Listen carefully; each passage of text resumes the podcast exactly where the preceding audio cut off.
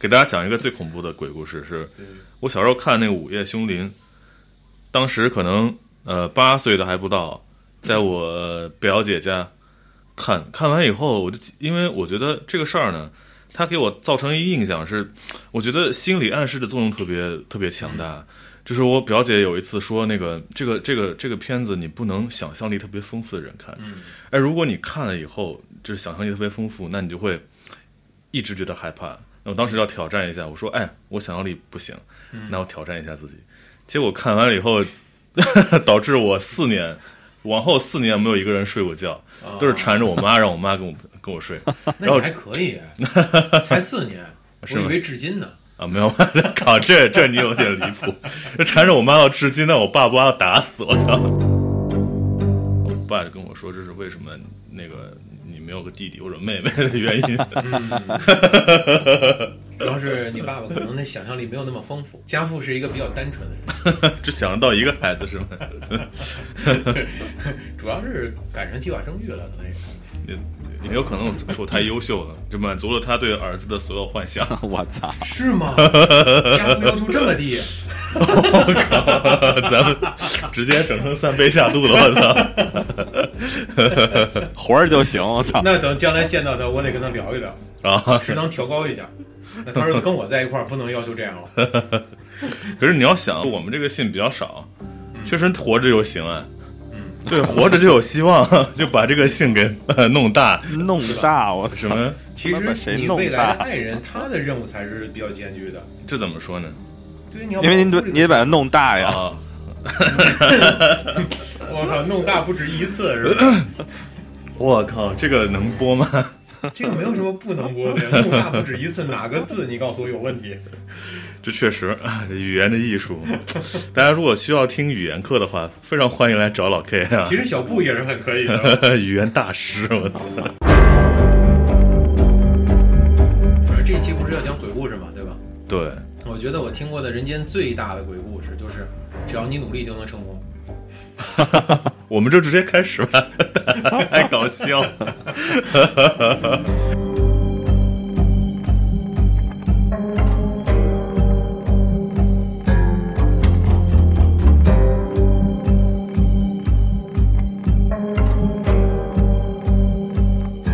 大家好，欢迎回到青年童话电台，这里是六神无主栏目，我是大伟哥。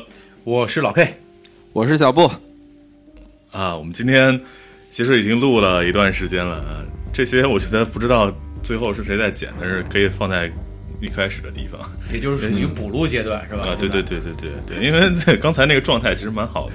对，我也很喜欢。好长时间没有跟大家聊天了， 尤其是最近这一两期没有出现啊，主要是辛苦了我们大伟哥和我们小布老师啊，来主持这样的一个电台。小布不敢教什当，不么敢的？当。小布是不敢当教语文的吧？啊啊，，语你文是教这个法语的。哦， 看小布专门教嗯就是明朝时期的语文课是吗？对，你看今天晚上他就要用古文给我兰们讲陵鬼笑故笑事，生，对，用古文给我们讲鬼故 事啊。有道理。对我我我其实有一个私愿，就是我私心非常希望这个咱们现在的笑声不要成为这一期最后的残存的笑声，因为小布呢准备跟大家带来我们的鬼故事。 因为我比较理性，嗯，我可能会从理性的角度对一些鬼的行为进行质 疑。我怎么想起了那个那天华子说这是范雷那个什么侮辱尸 正体正道的光，对吗？ 因为我会我会考察他一些行为是不是符合逻辑。 一会儿小布讲不下去了是吧？没有没有。那个，我们今天因为是这样啊，就是现在有非常多灵异类的节目，但其实我们、呃这一次聊的这个还不是真的灵异类的节目，因为这个我们还是留给那个药师来讲吧，他毕竟亲身经经历过很多。嗯，对对对。其实长大也是不容易是吧？呃对对确实对不容易。 这不是，这是因为经历过那些事儿，才他妈跨越台湾海峡跑来北京的。是因为经历了这事儿才跑到那边去了是吧？不是，他他在那边经历了以后，直接从才回来了，才过来了，才过来了。嗯对，理解理解，嗯，还是回所以归祖国吧。对，来到这个北京的金山下嘛，哦他家里那么有钱呢，还金山家，不不是金山银山是绿水青山，你懂不懂啊？嗨，哎我呀，太穷了，家里就有点绿叶了。哎 呀，直接给我们这节目定性了，我又是他妈正道的光，我操！今天就到这儿吧，好吗？结束了，行，那我走了啊。 这一期是史上最短一期，这一期咱们直接，哎，要不咱们这样吧？我突我突然有个想法是，咱们如果讲鬼故事的话，好像貌似有些电台也这么干，就是怕咱们主播要睡不着的话，咱们片片尾放个什么歌儿？反正我听说是有人放那个大悲咒什么的，我们啊，如你果也说聊斋，我也说聊斋。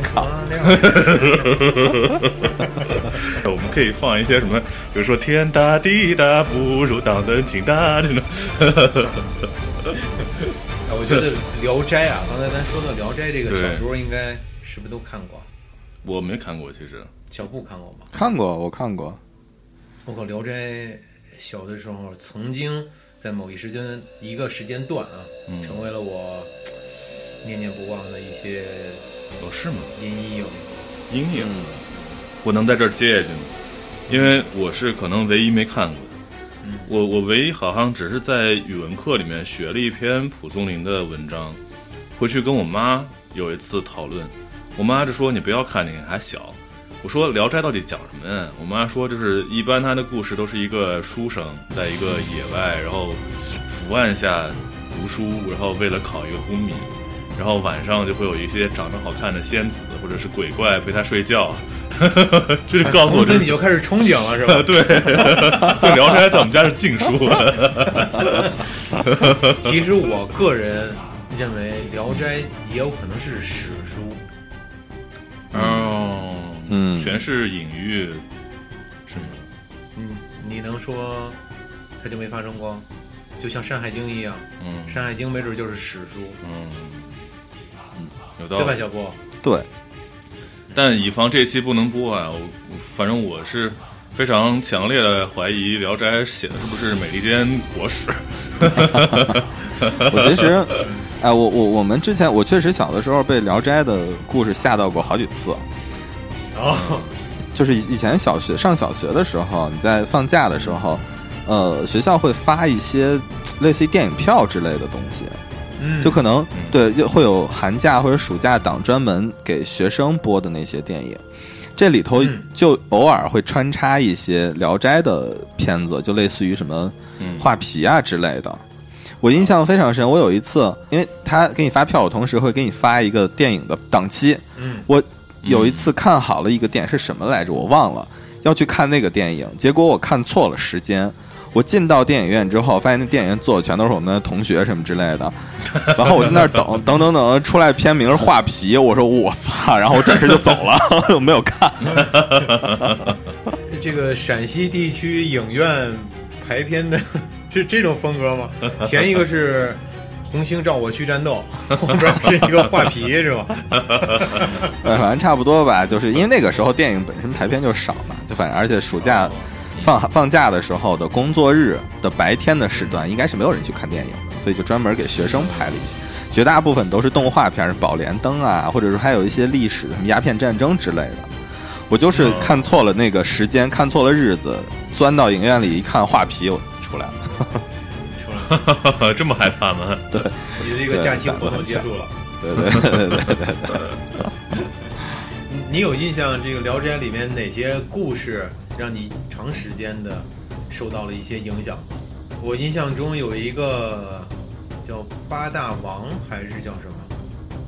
啊，我好像呃听说过就，讲一只乌龟，嗯呃乌龟被一个人救了，嗯嗯然，后后来可能是报答呀，怎么样，这么一个故一事。只白龟，白颜色的，嗯嗯，对，有这么一个故事然。后他好像是把呃自己就是乌龟啊，他身上的一些一个宝石啊，还是嗯一个什么东西，镶嵌到了他的恩人身上。他恩人的眼睛从此对以后就能发现地底下埋的财宝。哦，这种桥段好像那个《鬼吹灯》一开始的那个，就比如说有一只老鼠，它会去偷钱给这嗯个吸、吸大烟的这个主人那种感觉。嗯，嗯，其实感觉是有明显嗯志怪小说嘛这一类的，就是那就请小布老师给我们进行今天的节目吧。我们准备分析鬼的逻辑了啊。， 对，首先，今天我要跟大家打一个最基基础的基调。今天绝大部分的故事是，呃，不《金恐瓶怖梅》的。里的，你这太跳跃了《金瓶梅》里也是鬼故事。啊！今天我们的主要的这个主题是说那些不怕鬼的古人们，所以今天绝大部分的故事是不恐怖的，甚至有一点搞笑啊，我们可以随便聊啊，就轻松一点。那好吧，我们今天先来讲第一个故事啊，第一个故事叫《女鬼媚人》，这个故事呢，应该是来自《阅微草堂笔记》的一个故事。嗯嗯，是说呢，乌鲁木齐有一座叫虎峰书院的一个书院，这个书院里头曾经啊、呃有一个流放犯人的妻子，就吊死在书院的一个这个大梁上。那有一天夜里呢，书院的院长啊、是一个县令，叫陈直礼，他就在这个书房里头就挑灯夜读嘛，他就突然嗯听见这个大梁上发出了悉悉嗦嗦的声音。那他抬头一看呢，就看到了有两一个只公学椅，没有没有没有，他抬头一 看，看到两只女人的小脚正在从织女我操！对，就是两个小脚正在从那个窗户，就是那个大梁上一点一点往下垂下来，然后渐渐露出了膝盖，露出了这个大腿，就这样。那这个时候呢，房间就弥漫着这种嘖恐怖的气息，对吧？但是呢，嗯刚才我们也讲了，说这个是一个流放犯人的妻子吊死在这儿了嘛。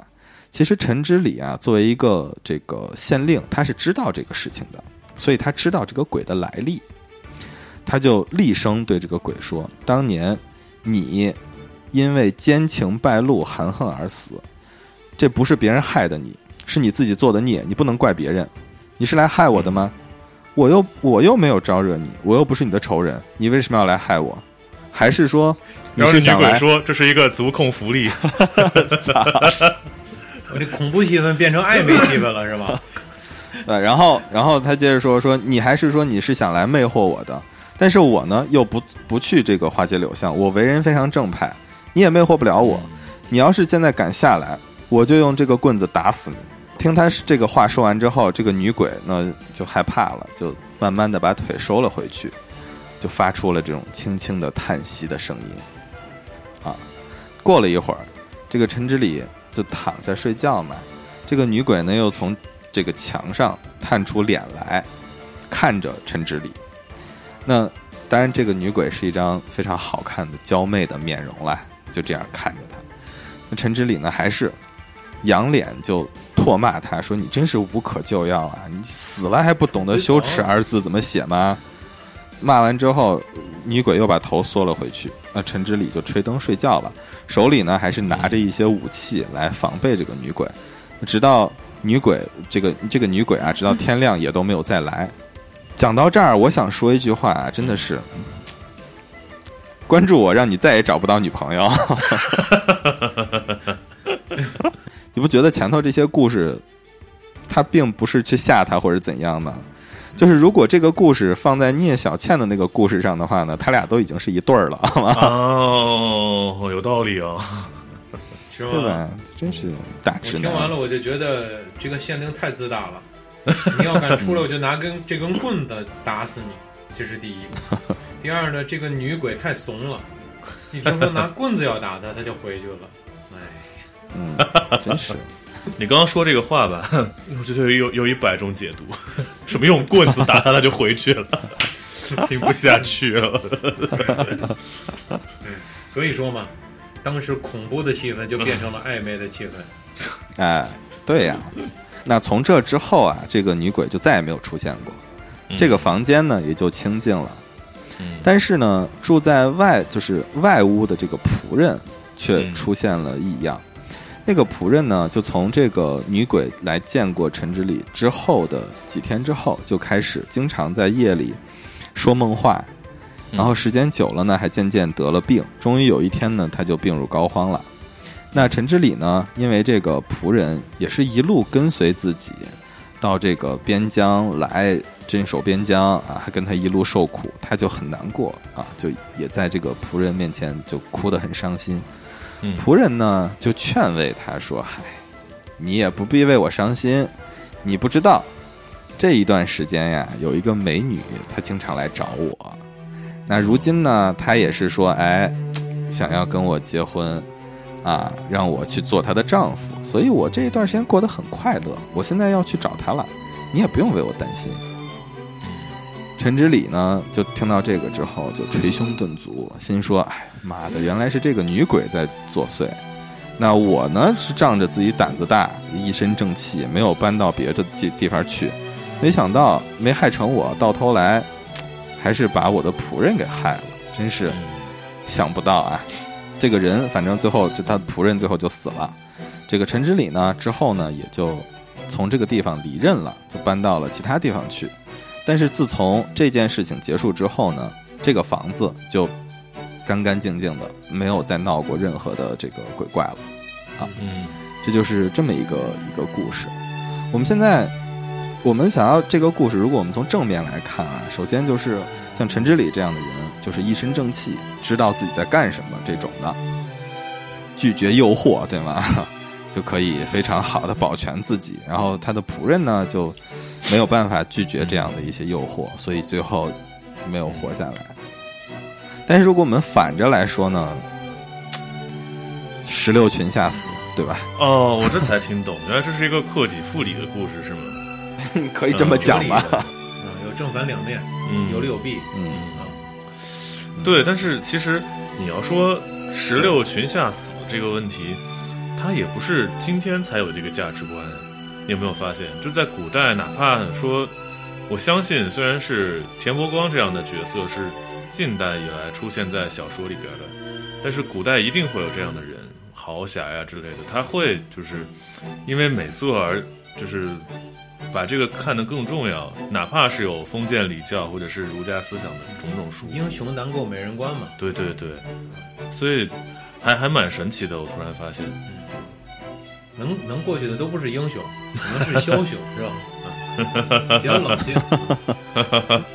所以英雄就得就得过不去是 吧？对，嗯，因为英雄吧，他本身就是有一种侠义的情节，嗯他是很注重感情的，是是，所以就是感性要大于理性，这个他这才个我能成为嗯英雄。对对对，这个这对个吧我？你想想，玩了命保护别人的，他理性吗？不一定，没错，对吧？对他得有好恶才有是非吧？应该是对于嗯英雄来说，大伟哥，你更从你的角度啊，你更新这里面有几个角色啊？第一个是陈之礼，第二是女鬼，第嗯三是仆人。嗯，啊，你觉得如果让你选一个角色，你更愿意成为谁？我觉得大耳哥愿意成为仆人啊， 那仆人不一定落到了什么实惠啊，实话实是说，就是这个事情，我要说我是陈之礼，也很难瞒过大家，就是就你本身也是讲了一句话嘛，你要敢来，我就拿棍子打死你嘛。还拿棍子杵死你。啊他他用一个很严厉的语气去跟这女鬼说话，对吧啊，？啊对他，他可能嗯就是很严肃，对，对，对那他嗯对不我想来骂说，人是吧？对他也没有我我骂我街不可能对他严肃的，首先。啊，你会怎么样？那来呀，我我就直接把他腿逮下来哦啊，说啊，对爷在这儿说呢，来了，老妹儿是吧？ 来了老妹儿，哎你给我说来然后了，然后开始舔，我操！咱们这期节目直接做 成哎 VIP 吧，开始舔还行，呃你原来是这种人啊， 不能让你见着异性是吧？也不是，就是我，那是甭管他是什么属性的异性，不是你不能让我见到那女那个异性把他大白腿搭在那大梁上，不然我会发狂是吗？ 是这意思吗？哦 原来是这种情况啊，就是明白这了症状已经很多年了，我你爱人也不容易。哎我估计他妈这趴一个字都不能播。啊我觉得还不错 哎。我对你的爱人表示深深 的啊慰问。啊慰问，行行，我替你转转达啊。那是没事儿，见着面我自己说也行。 OK 小布会选人啊？啊，我你啊会，选女鬼吗？嗯，我不行，我腿上毛太多了，我这样然后我们这儿有蜜蜡，嗯，蜜蜡可以烧化，我我我八成也是选那仆人吧，就这事儿怎么看都会选仆人吧，我 靠，哎，我跟你说个更变态的，我跟你说个更变态。我刚刚不是说那个，就是有点练练练足吗？练腿那个方向去走的吗？我跟你说个更变态的，这仨我都不选，我选那大梁。我靠，哦，坐你脸上是吗？我靠，这真的播不了了，哥。太，我也觉得不行了。我想当大梁啊。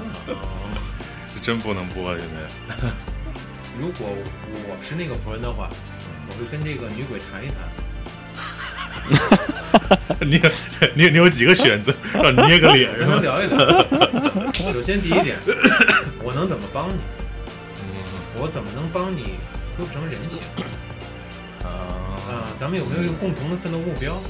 我帮了你，你最后称心如意啊，我们共同美好生活，我也能活着，你也能开心。结果哎，小布，你们有听过一句话叫什么？中国男人的几大恶趣味就是劝什么什么从良。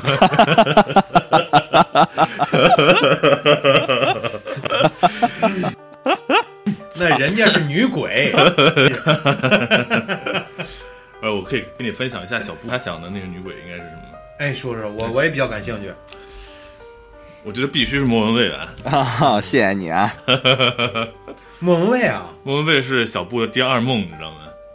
哦，嗯，明白，可以可以，哎，老 K 这反应是小布好像终于找到一个能懂自己审美的人了，是吗？ 看你这表 情，我是在想他比较喜欢他哪一点？我就觉得他长得好看哦，就比较单纯是吧？啊好，对啊，比比较单纯你看我就 不是比较单纯的喜欢他好看。哦，单纯追星，好吗？嗯，哎，我觉得莫文蔚的颜值巅峰应该就是《大话西游》里是吧？啊，我觉得是《食神》里啊， 你喜欢那里边的莫文蔚，不是最后那不个是刚就是出场的那种是吧？最后在那里最边后那个撒尿最牛后丸那一段，双老刀 K，火你能描鸡述是一吗？下，你能描述一下我表情吗？我靠，他就跟牙疼了一样，嘴闭不上，然后嘴歪到一边，眼睛也不眨，我靠，他刚刚说食神里边的，就是那个对然后卖食神最后卖那个卖那个杂不碎是面不那个，是 牛 丸不是不是火鸡，我操，不是火鸡，那是那是哪个哪一段？最周星后啊驰开始最后吃那个杂碎面，我靠 周星驰最落魄那一段，对，你喜欢那里面的莫文蔚？这倒这倒是非常符合一个女鬼的形象哈。其实我觉得，如果你要真是喜欢那种形象的话，是其实可选的面还是很广的，你可以再重新再定义一下。至少你自己现在的爱人，比那个水平就要高很多，嗯，说的对，是不是？嗯啊，我们尊重你的选择，我们也觉得你选择是对的。我我也觉得，当然，我是觉得莫文蔚还是不错的啊。 确实，谢谢您啊确实，确实，确 实。真的，我一直觉得莫文蔚的颜值巅峰就是《大话西游》里我不知道为什么老是想到那个香肠嘴，香肠嘴啊。香肠嘴是东成西就吧？对，是是东成西就，老想到，我不知道为什么。嗯，香肠嘴不是蔡依林更严重一点吗？这蔡依林确实长得有一段时间可能是有一点后来修改了以后，是吧？好很多了。对微调，对我，我就是修改吧，还是嗯修改吧。嗯对对对，修改，嗯具体人家怎么做的，咱们不知道。对对对 Made in China again， ，Made in China again。我靠！我靠！Punch line，这他妈是六神无主吗？我操！我靠！也不一定，没准 Korea 是吧？我不是嗯什么 Made in China again，我要他妈纹在身上这句 话。嗯，你太也不是太你太强了。嗯呃，还好还好。嗯，想到哪儿说到哪儿。其实我的我心里就是最嗯、对女鬼的最好的想象，就是咱们电台的女听众。嗯，哎呦，真会做人！哎有呦，吗？ 咱们电台有听众吗？任何一个只要他打开这一期听到这儿，那就是你了，姐们儿。 人类，我我是怀疑没有人听，你知道吧？ 只只能是记录我们几个人聊天的一个，真的就是记录。听完这么油腻的一段话，就直接关了好吗？我觉得可能听不到这儿，没关系，咱们态度得在这儿啊，起码有一个人要重重反儿。姐们儿，你要是真听到这段了呀，将来有机会见见大伟哥，我靠啊，让他梦想成真一下，好吧？哎，让他知道知道他自己做的什么梦。行，你这段能不能 能不要在六神无主说吗？有点恐怖，我靠。我反正也是憋了好几期没说话了，是不是啊？今天我也就爆发一下，咱们这期直接改三三杯下肚呗， 一会儿做封面的时候我直接改一没下有。问题，没有问题。 你嗯这改个题目啊，接着能上，那对吧？今天能嗯上嗯就你想我做？们所有的题目，根本不是定了题目讲内容，嗯我们所有的题目是根据内容来起的，嗯啊，今后我今们天这就叫调整一下这个六神下肚，对嗯嗯，六真神他妈喝错三杯下喝肚错药了，我操！喝了喝了三杯六 神，六神下六神 下肚，被六神喝三错杯下药肚了。 啊满嘴的花露水味儿。啊我我可以直接拿那个三杯的那个 logo 改一下，把那个啤酒改成绿色的。 我靠呼叫六神集团 啊，我们再给你推广，你看着给好不好？太，哎我操！我从来没有录过这么胡逼的那一期 了。来，咱们直接进下一个故事。嗯，我们继续吧，我们继续吧。下边两个故事其实都是折腾鬼的嗯啊这么一两个故事，就还挺有意思的，还呃比较欢乐。嗯第一个故事呢是来自《阅微草堂笔记》的，叫《许金南斗鬼》。嗯呃，这故事是说啊，南皮有一个人叫许金南，嗯这个人是出了名的胆子大。他在佛寺读书的时候，曾经和一个朋友一同睡在一个就通铺上吧。有一天夜半时分，这个就这个床的北墙上就出现了两束火光。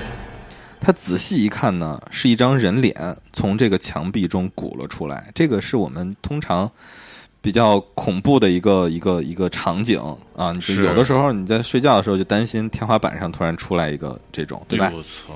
这么凸出来的这个人脸呢，那个脸特别大，两束火光呢是他眼睛发出来的亮光，这个就还挺恐怖的。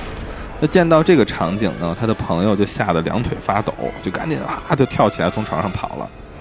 许金南是什么反应呢？许金南非常从容的从床上坐起来，披上衣服说：“哎，我正好想读书呢，可惜这个蜡烛用完了，你来的正好，我就借你这个亮儿，我读会儿书吧。”就拿了一本书开始跟鬼这个面对面坐在这儿大声读书，没读几页，这个墙上的光就渐渐就消失了，这个脸儿就退回去了。许金南就说说，对，许金南就说说，许金南说你别走呀，你走了我这没书了，没法读书了，我没有灯什么鬼的。说我听不下去了，就开始拍这个墙壁，喊说：“你出来，你出来，我接着念书呢。”这鬼脸儿就说什么都不出来了，就真是被他妈气到了。然后又隔了一天，许金南去上厕所，这个小书童呢就拿跟在他后边拿着蜡烛，就给他照路嘛。嗯这个他到厕所之后，这个鬼脸儿又从地底下涌了出来，这也是嗯常见的一个场景，对吧？大家都害怕这个厕是所突然冒出来一个什么。是，涌出来之后还对着许金南笑。这个小书童也是看见吓坏了，就把这个蜡烛丢在地上，嗷嗷就跑了。许金南呢就把这个蜡烛捡起来，放在鬼的脸上。这个鬼不是从下往上这样出来的吗？哎呦，他把这个我操蜡烛放在真可怜，对他把这个蜡烛放在鬼的脸上，说：“我刚好这个小书童走走了，我也没有烛台，你就先帮我顶一会儿吧。”你就来的正好，哎，我靠，这这资个本家的鬼就面 非常目我操，这鬼就非常无奈的，仰着脸儿看这个许晋南，也一动不动。他一动，这啪蜡烛倒了就烧着自己，对吧？ 那快点走不就完了吗？然 后鬼也是够笨的，许晋南就跟他说：“说你说你你去哪儿不好呀？你非要到这儿来，你也不看看这是什么地方？这厕所啊，你是不是喜欢臭呀？你喜欢臭，那我不能让你白来。”就说完，就用刚用完的这个厕纸啊，就开始在嘴的这鬼的这个嘴上就开始我操，摩擦，然后这个鬼这鬼脸儿就不行，就大声呕吐，狂叫几声，打翻蜡烛就消 失了，从靠此这个就鬼再也没有脸朝出上现过。狂呕吐， 对啊呀、那不吐自己脸？ 我靠！我操，这是喷一泉啊个喷泉式的，我天哪！我就好奇他吃了啥，他前一顿吃他妈还有什么？像之前我看圆桌派上窦文涛之前吃了烤鸭，我操，把油又吐出来，我操，然后喷泉全部落我自己脸上， 搞他妈像那个泼泼那个蜡一样。对，这个这个里头啊，也还有还有一个另外一个很短的故事，也是是讲这个季康的，就嗯说季康他有一说天那个晚上广在陵散那个嵇康吗？对对，广陵散的嵇康。那嵇康有一天晚上在灯下弹琴，就突然出现了一个一个怪物，就在他旁边儿，一个鬼。嵇康就看了这个怪物一会儿，就把灯吹灭了。嗯，吹灭了灯之后说：“哎呦，哥们儿，你长得可真丑啊！我和你这样的丑鬼同在一盏灯之下，我觉得真他妈丢人。”然后鬼被气死了。 我去，这这就完了。对，完了。我、我操！我估计这个故事专门就是以前前人写来黑那个竹林七贤的。这个哦是吗这个素质啊，语言素质也是够低的。就这是我的语言素质啊，季康说的还是比较文明的，就说和丑鬼同在一盏灯下，我觉得丢人。那鬼说：“嗯哦，我也是这么想的，那就完 了嘛。我这我好想知道他他原文说是啥，辱，推推也愁那时候也，可能都不用辱，哦嵇康那个时代好像可能还啊不是这个。儿儿的找一下插插标卖首，我 嵇康那个时候出现鬼啊，我觉得还是比较合理的，是吗？因为魏晋三国时期有鬼啊，嗯，鬼呢，其实从科学角度讲啊，嗯应该是另一个维度的一个存在体。嗯，这个我觉得你要这么讲的话，我能认同这这个这个看法。而且呃在嵇康那个时代，可能是我们现在的这一代文明的起源初期，也有可能是上一代文明遗留下来的一些另一维度的一个产物，或者说现在人无法理解的存在的一种形式。哇，你这说的我有点好奇。你说我们这一代文明的初期，就是我们这一代文明指的是什么？其实地球文明，嗯，截止目前，人类的这一代文明应该不是第一代。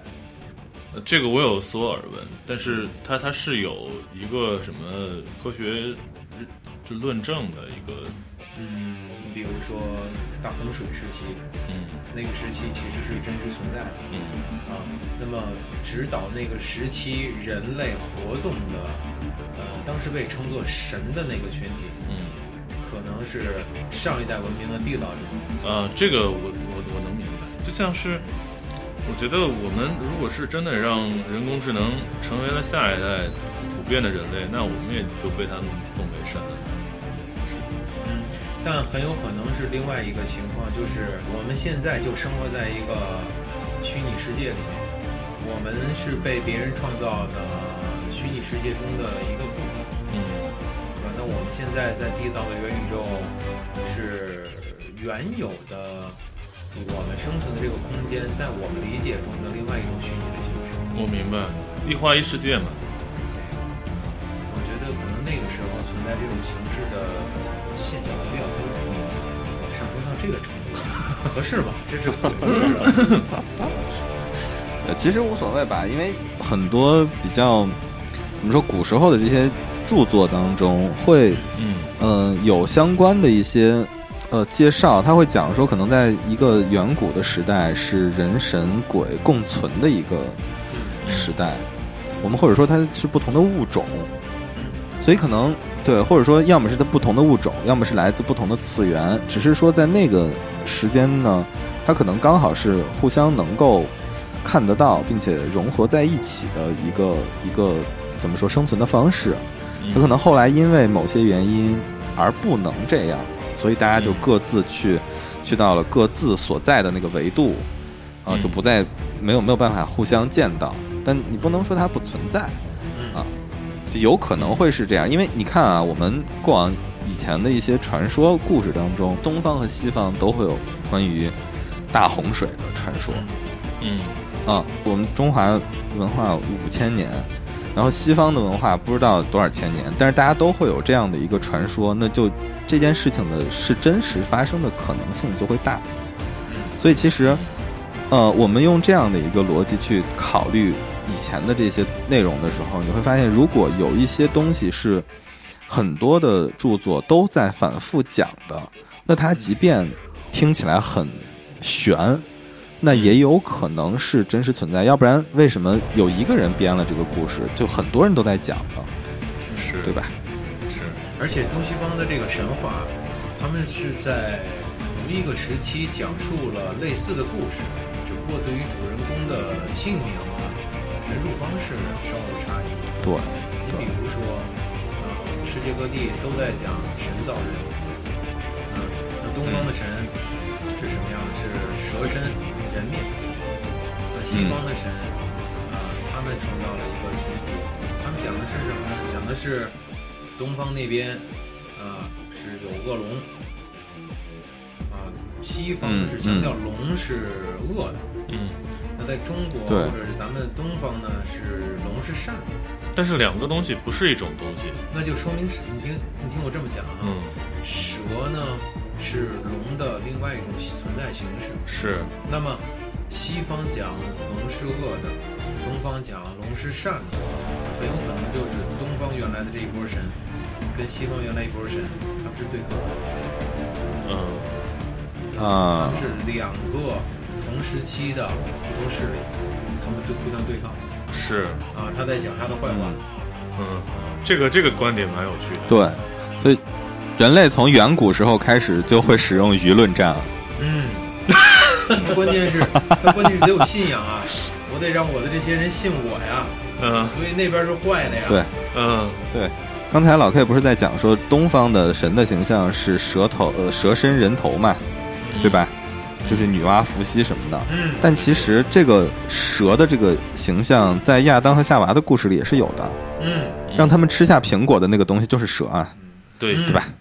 所以其实这一个东所以在西方人眼里西，无论蛇还是龙都是坏的。哦，这对就是为什么我们变成了变成了满大人，这是自然而然的事情。对嗯因为，他们的眼中他们从一一定要开始我们就是蛇。对，嗯，我当时读乔治奥威尔的时候，我还以为《动物农场》我，我第一次读的时候是以为在讽刺我们，然后长大一点的时候，我觉得这是讽刺整个西方社会啊。现在读的时候，我原来发现那是讽刺从人类开始就有的情况。他在讽刺，就是任何一个社会里都会营造一个敌人，然后以让这个社会本身内部更为团结。嗯，所以，就像你刚才说的，就是互相说坏话，然后互相打舆论战这种方式，这是从人类一开始自古就有之的一种。嗯呃你不管是凝聚内部也好，还是铸造民族共识也好，等等这些方面，因为本身都是神创人的这种理论，嗯那神，嗯，它可能是另外一种生命的形式。嗯但这种生嗯命形式呢，它既然也是群居，那一定会有这种社会存在。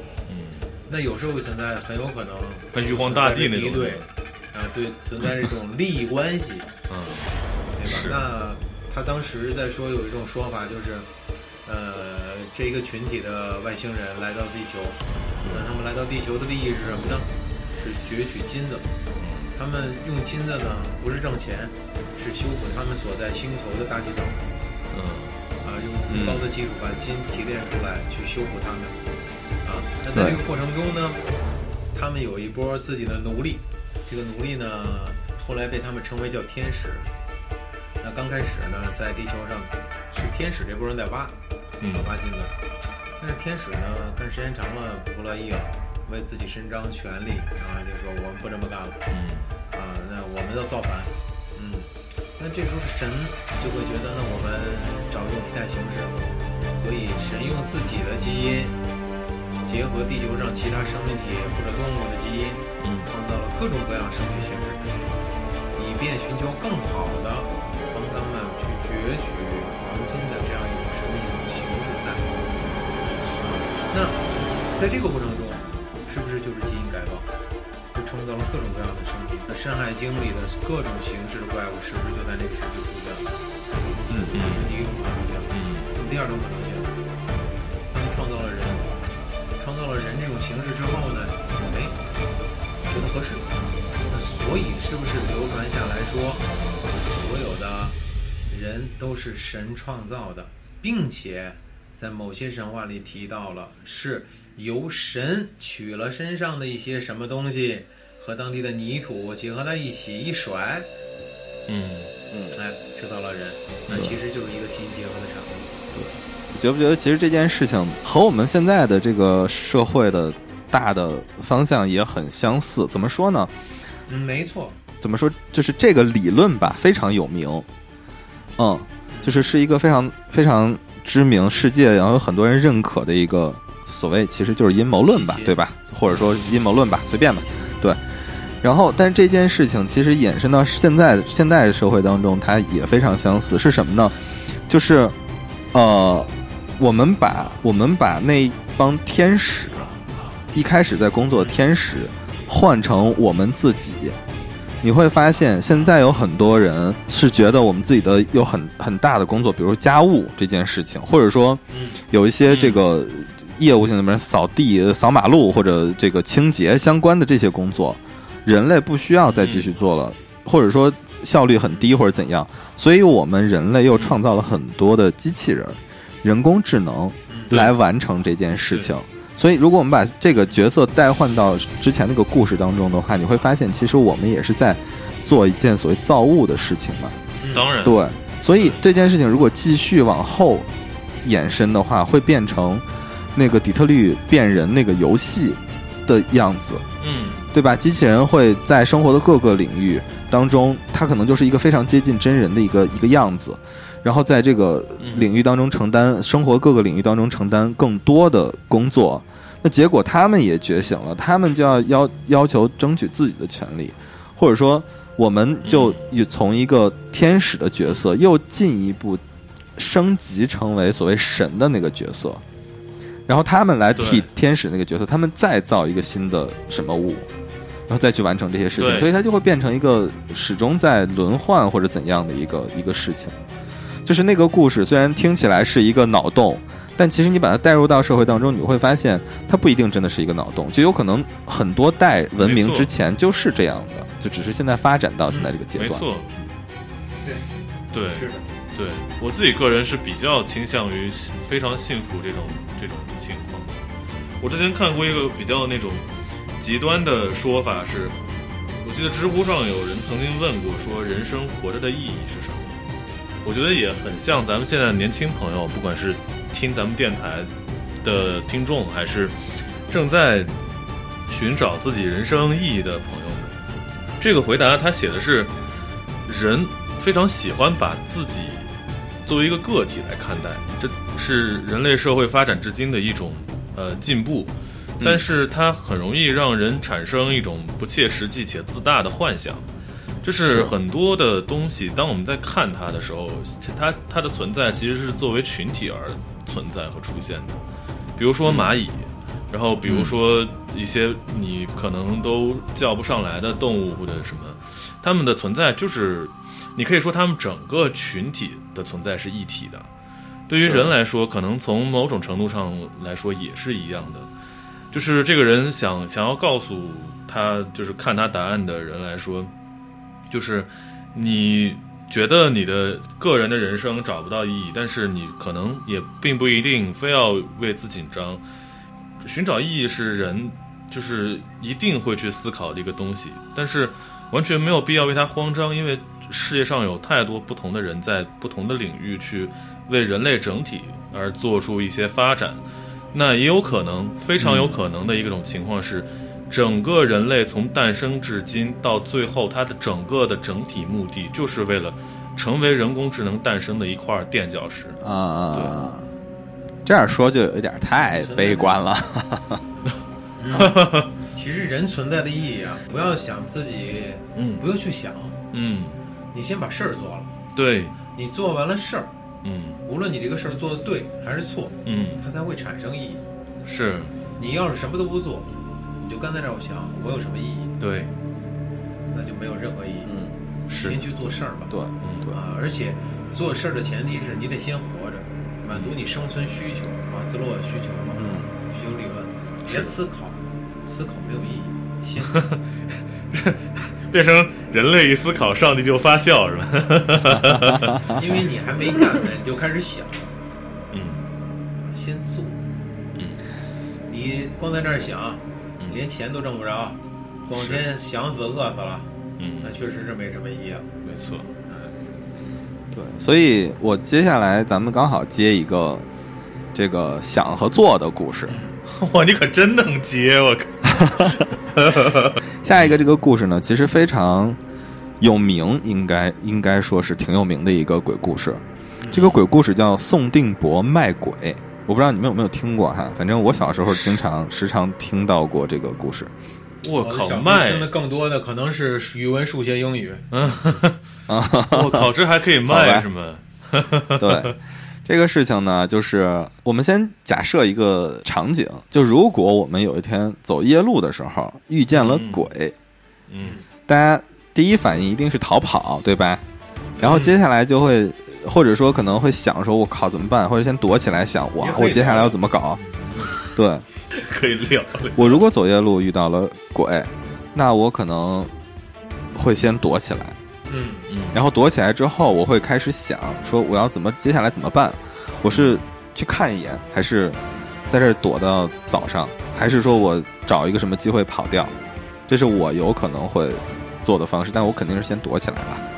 嗯，我们这个故事呢，讲的是南阳地方有一个叫宋定伯的年轻人，这个哥们儿有一天在走夜路的时候，他遇到了鬼，他就看见旁边有一个阿飘就过来了，宋定伯就懵了一下，说：“你是谁呀、鬼说：“我是鬼。”我以为这我鬼是也阿挺飘诚啊，实的。鬼说我是鬼，鬼就问他说你是谁呀、啊宋定伯就骗他说我也是鬼啊。鬼说哦，你去哪儿啊？宋定伯说我要到那个宛市，就是一个城市啊，这个城市叫宛市，说我要去宛市。鬼说：“哎，好巧，啊我也要去晚市。”啊，说那咱们一块儿走吧。宋定伯说：“行啊，走吧。”嗯，那走了一段路呢，鬼就说：“哎呀，这样儿咱俩就一块儿在这儿走啊，有点累。要不咱俩这样吧，咱俩互相背对方走一段路，就跟小时候玩那背书包一样，还挺暗咱昧。俩互相背一段时间吧。”对，嗯宋定伯说：“好呀，可以，那就背吧。”那鬼呢，就先背这个宋定伯走了一段路。鬼背上宋定伯伯之后，就说哇：“你咋这么重啊？你恐你恐怕不是鬼吧嗯，？”宋定伯说：“我我刚死，所以呢身体比较重啊，就我还没有到你这个境界啊，我们身体比较重啊。”鬼就说：“啊，这样啊啊，行行行行，那我接着背你。”然后就轮到这个宋定伯背鬼，宋定伯就背着鬼呢，当当当然很轻了，对吧？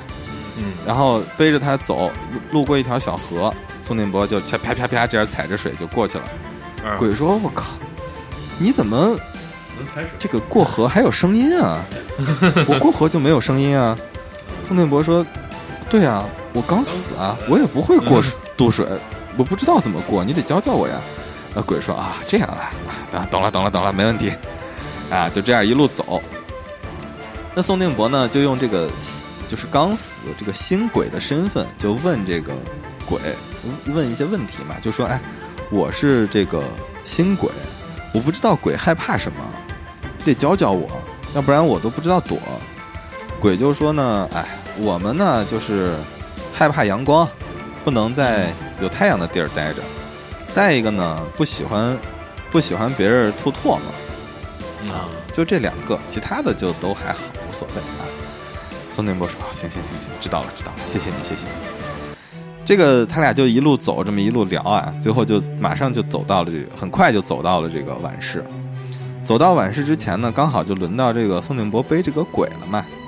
宋定伯呢就把这个鬼背在背上，就牢牢把把这个鬼抓住了。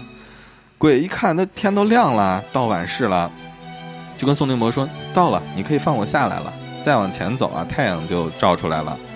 那我就不行，不，我不能晒太阳。”宋定伯根本就不管，给他摁在了背上，就强行冲到了太阳底下，让太阳晒着这个鬼。这个姿势怎么做到的？啊摁在了背上，对，然后呢，这个晒着这个晒了好一会儿之后，这鬼就不能动了，他就把鬼扔在地上，开始朝这个鬼吐唾沫。嗯，啊，吐了一会儿之后呢，这个鬼就变成了一只羊。宋定伯呢，就把这这头羊牵到了这个集市上，啊，把它卖掉了。卖掉的这个钱呢，得了一千五百文钱。 啊，于是呢，这个事情呢，这这个事就结束了。这个事情后来他就出去跟别人讲嘛，就宣扬这件事情。最后呢，在整个那个地方，大家都流传了一句话，叫“定伯卖鬼得钱千五”，就宋定伯卖了一只鬼，赚了一千五百文钱。你看，这个就是对宋定伯卖鬼的故事，还挺有名的一个故事。反正就是特别像刚才，为什么刚才老 K 说到想和做的问题，我就想到这个，因为这个故事他就没有想，就是对吧？遇水搭桥啊，逢坑补路。对，兵来将挡，水来土掩，就是这么叫一个没过脑子。就我现在临临时遇到了什么问题，我给你想办法解决，嗯反正最后就把这个事情糊弄过去了。 对，还是得像刚才我说的，遇上鬼先聊一聊。哎，还有嗯呃小布，我想问，就是你对这个故事是怎么看的呀？你有没有一个读后我感？对这个故事啊，嗯我的读后感呢，其实也不太一样啊。我小的时候看这个故事的时候，我觉得这个人很聪明，嗯因为你小的时候你会非常这个愿意把事情分成好和坏。对对？吧？就你会非常直白的认为鬼就是坏的嘛，人就是好的嘛。所以在那个时候，我去读这个故事的时候，我就觉得，哎呦，这哥们儿真聪明啊！就是能够很快的把他恐怖的这个氛围化解掉，而且在整个过程当中也非常有趣。嗯但我在准备这个节目，再回头看这个故事的时候，我会觉得，因为这个故事本身不像其他的，其他的都会给你讲一个道理，这个嗯故事讲完了之后，没有给你讲任何的道理。所以嗯，哎所以其实我个人在看这个故事的时候，我会觉得这个宋定伯这个人是一个挺小人的，就是他对那个鬼并没有伤害你什么，他对就是出来了，你完全可以躲着他，或者你如果正常的一个人的话，你看到这个鬼，你害怕，你躲起来，或者你嗯跟他说啊，你不要杀害我，或者怎样，求求他之类的。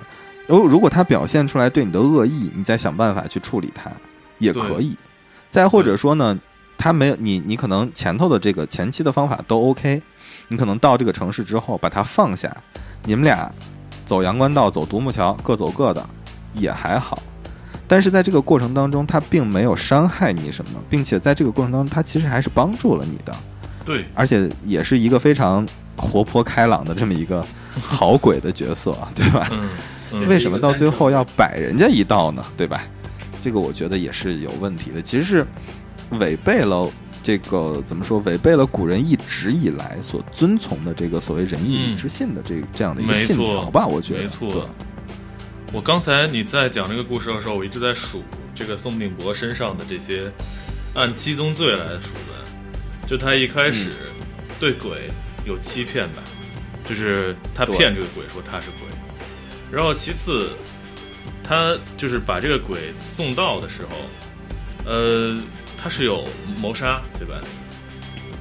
对，他把这个鬼强行摁住在自己的肩膀上，这是一个直接的谋杀行为，在他知道的这个如何对付他的情况下，然后换钱、换钱有没有贪财呢？是是有啊，然当后然了，把这个事儿告诉了邻里街坊，传出去，这个有没有博取虚名、虚荣的成分呢？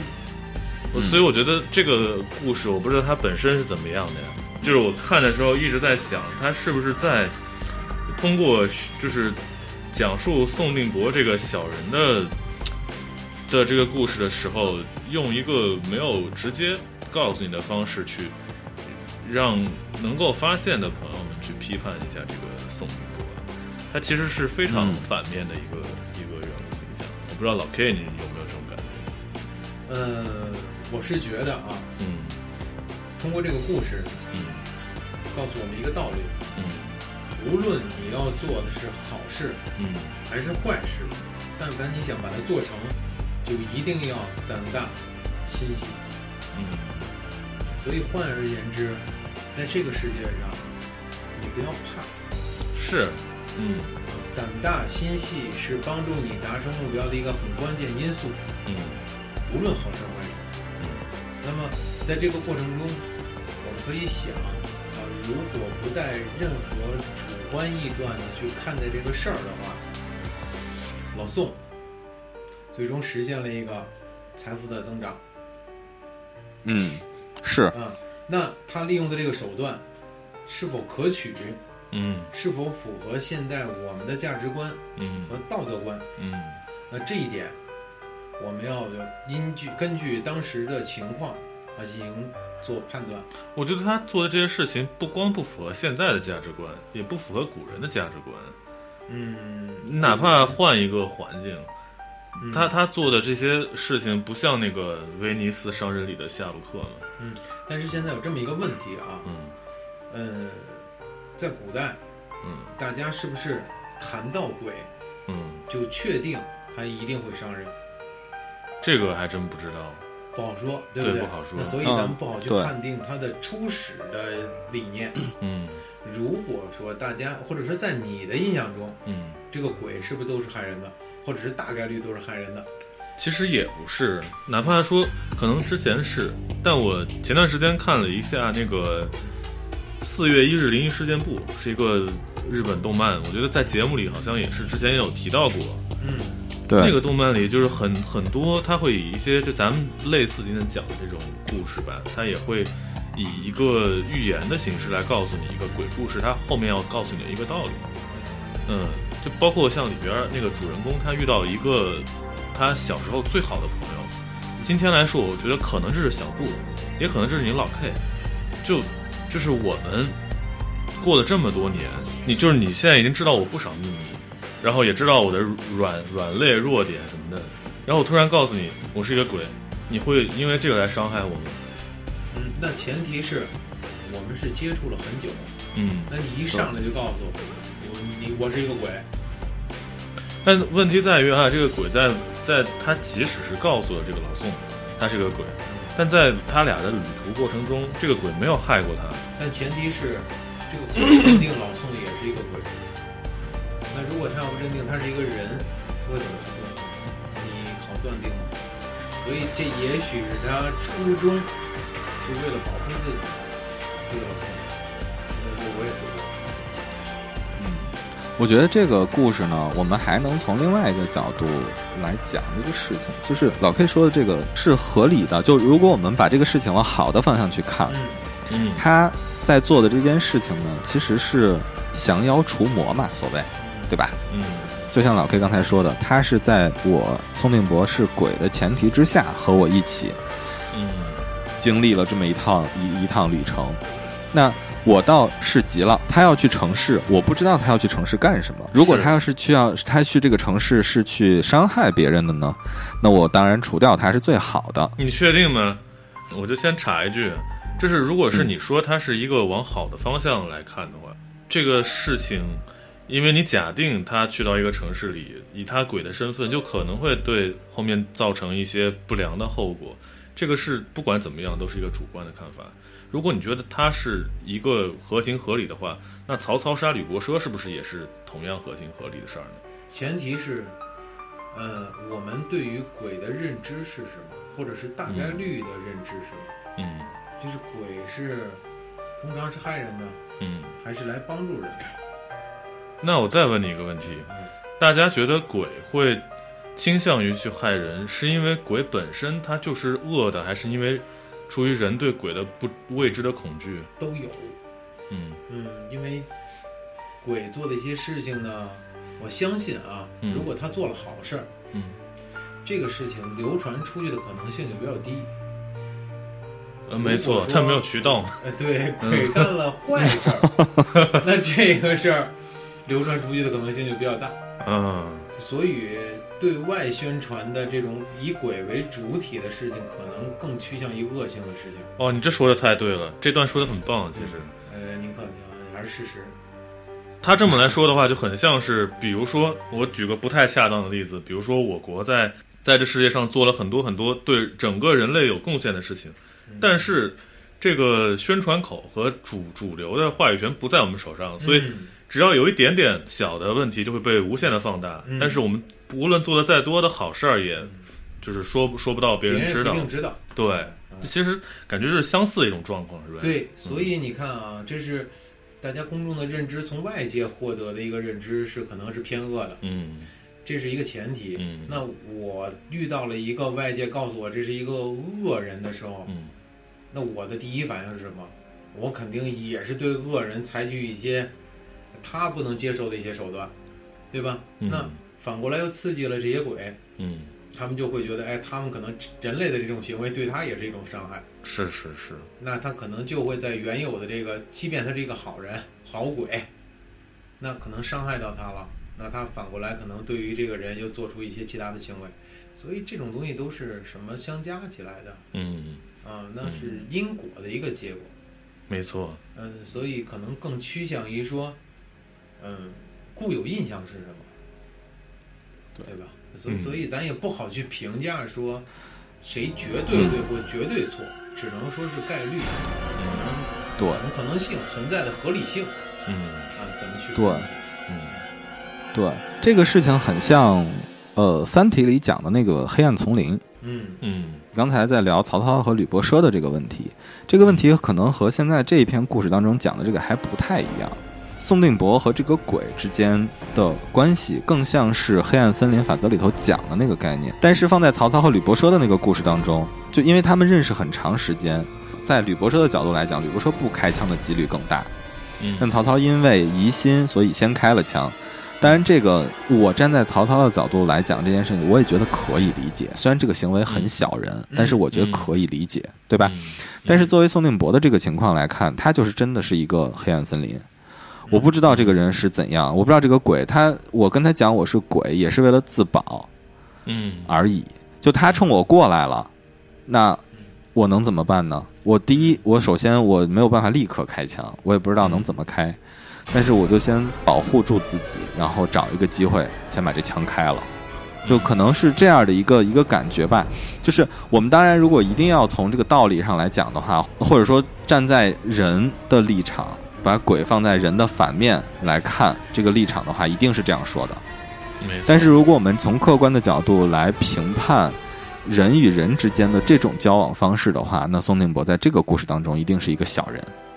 嗯嗯，其实，如果我们设身处地的站在曹操当时的境遇来讲啊，我也会去怀疑，但可能处理的手段不一样。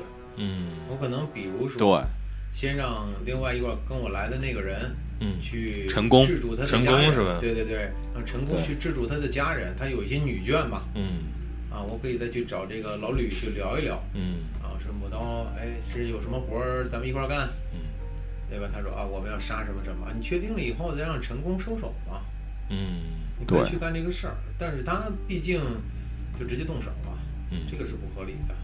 所以还是遇到事儿还是要聊一聊，不要直 接这儿还有 callback 吗？ 遇到事儿聊一聊。遇到事儿先聊一聊，聊一聊，聊一聊。你别上来就动手，对对对，嗯，不合适。那我觉得还挺有意思的。我准备这个故事的时候，其实一开始是把它当一笑话来准备的，啊，没想到咱们聊的非常深，这个这个事对情对，对啊对，这也是我意外意料之外的。对我来说嗯也非常意料之外。我觉得嗯，蛮好的，不是吗？所以啊，对，呃，听众老爷们，嗯，你们还是要好好学习。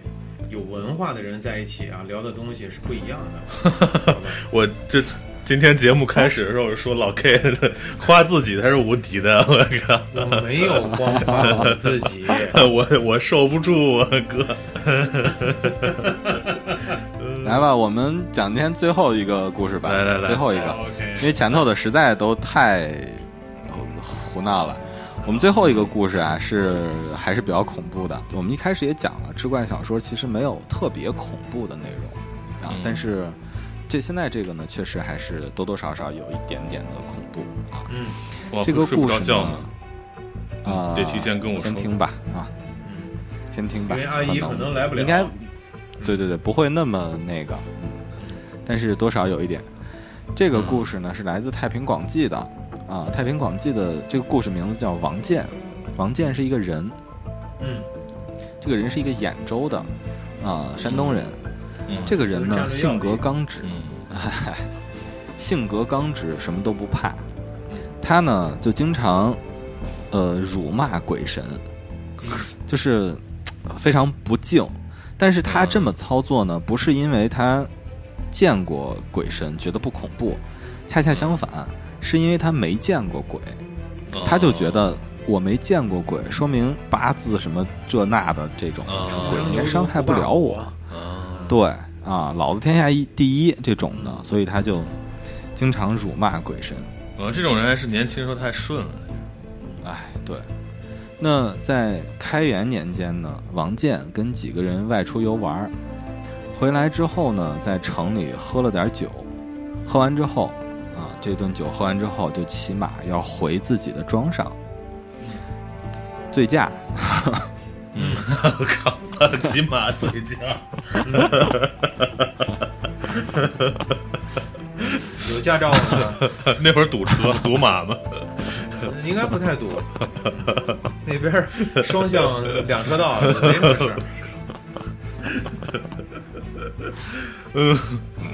好，OK 哈。然后他要回自己的庄上，因为其实庄上在郊外，还是有一点远的，大概三十里路左右。这个，因为他因为喝醉了，他没注意这个路，就在马上就让马自己走，就走上走走到了一条不太常走的这个路上。嗯这条路啊，王建已经有五六年没走过这条路了，就确实不太熟悉。啊，加上喝的又有一点多，啊，就走的比较慢。大概走了十来里路的时候，正好就是这个黄昏了，日落了。他突然呢，在树林里头看见走出来了一个老太太，就把他拦住了，就说：“你去哪儿啊？”王建说：“我回自己的庄上。”这个老太太就说：“哎，那刚好顺路，你能不能帮我把这个包裹就递给王建一个包裹，说你帮我把这个嗯包裹啊，嗯、带到那个庄上给谁谁谁。”然后这个妇人就不见了，就一转头就没了。嗯这个王建呢，一方面是喝多了，另外一方面有点奇怪，他就觉得这个地方前不着村后不着店的，哪儿来的人呢？嗯就就很奇怪呀、他就好奇心作祟，就手一抖，把这包袱就给打开了。嗯打开包袱之后啊，他一看就发现，晦气，这包袱里啊全是纸钱。嗯，啊，啊，还有白骨之类的这些东西。这个王建就开天始地啦，银就开行始那些是吗？对对对，就开始王建就开始骂骂咧咧，就说妈的这傻鬼又在这戏弄老子，他妈的！就这样一路就骂骂咧咧，就不爽，就继续往前走。嗯那虽然有这么一个插小插曲啊，他还是赶路要紧，就着急往回骑马。但是因为这条路啊，他确实不太熟悉，而且也比他正常走要远，嗯就骑着马，就天色慢慢就暗下来了，他就来到了一个一个空场地上，因为因为晚了嘛，他就看到呢这块聚集着十多个人在这烤火，嗯因为天色也很晚了，当时也特别冷。王建呢就说：“我下马也凑过去烤一会儿火，确实有点冷了，我烤烤火再接着赶路。”他就一边往人群里凑，一边跟他们打招呼，说：“哎，哥儿几个，在这烤火呢，干嘛呢？”之类的，在这打招呼。啊，就说刚才说啊妈的，刚才见一一傻鬼什么之类的，就在这儿一边说一边往人这里凑。但是呢，他说了这么几句话，发现坐这一圈人没有人搭理他，这个王健就觉得很奇怪呀，他就往前凑，就去看这些人是怎么回事，没人理我。仔细一看，吓坏了，烤火的这些人，有的人没有头，有的人就只有半张脸，还有一些人就脸上就盖着这种白布，就是那种死了人之后盖的那种白布。王健看到这一圈人，就真的吓坏了，吓疯了，大惊失色，就赶紧跑开。他就发现说，这些人应该也都是鬼吧？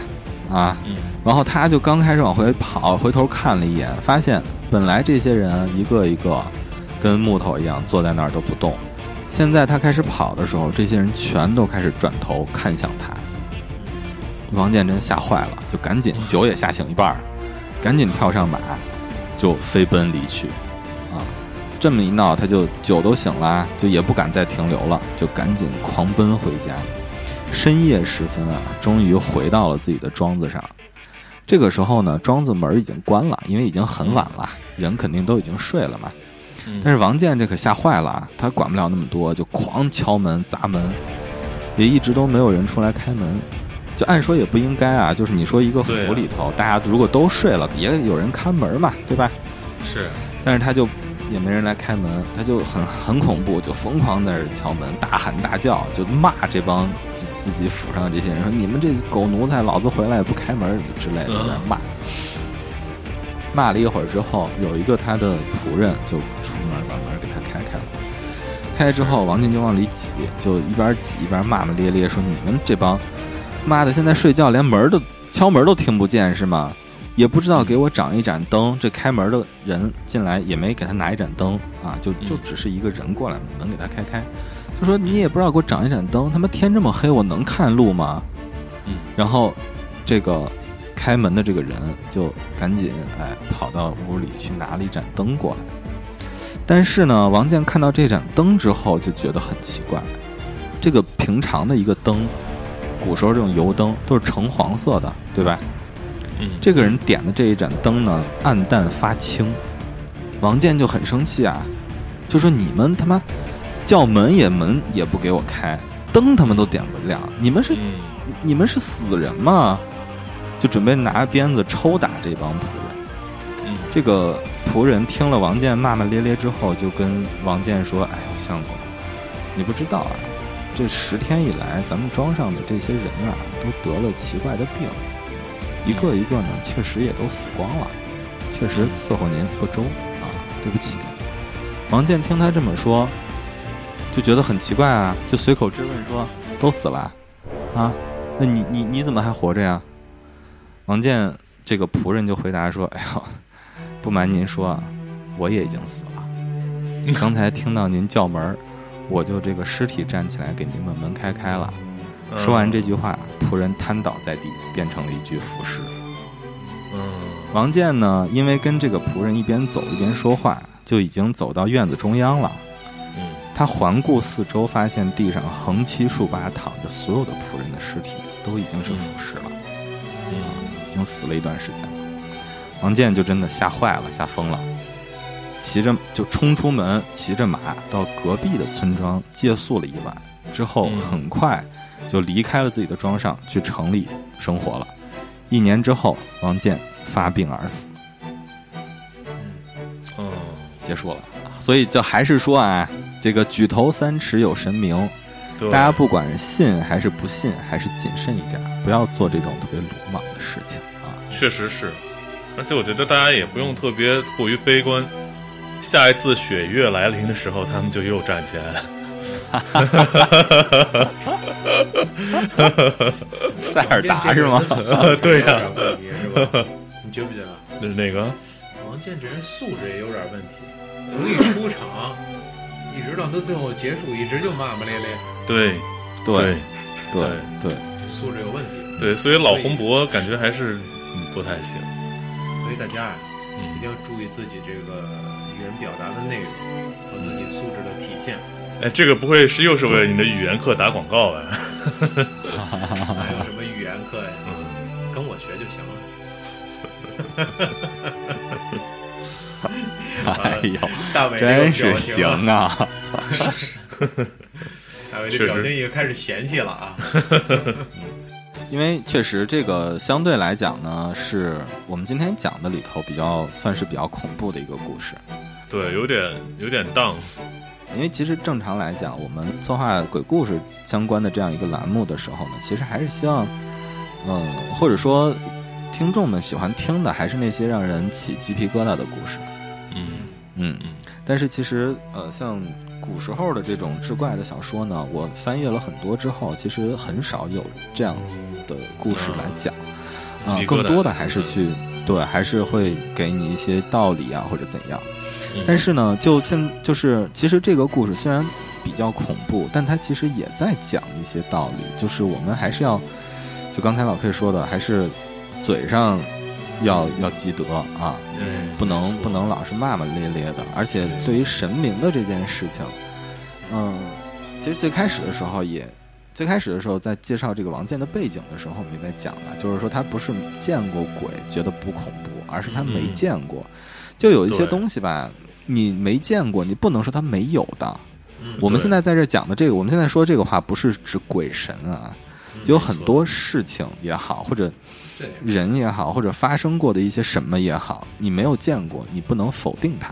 那当然，我觉得确这实个也是是也是需要我们去在在在生活中或者心态上需要注意的一个问题。